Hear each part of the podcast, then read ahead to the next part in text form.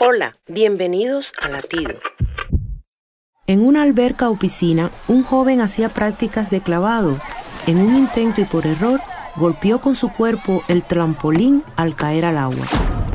Afectado, no lograba mantenerse a flote. Su madre, que lo observaba, gritaba desesperada, Por favor, alguien saque del agua a mi hijo. El salvavidas miraba cómo el joven luchaba desesperado por su vida, pero no se lanzaba a socorrerlo. Cuando el chico dejó de moverse, se lanzó y lo salvó.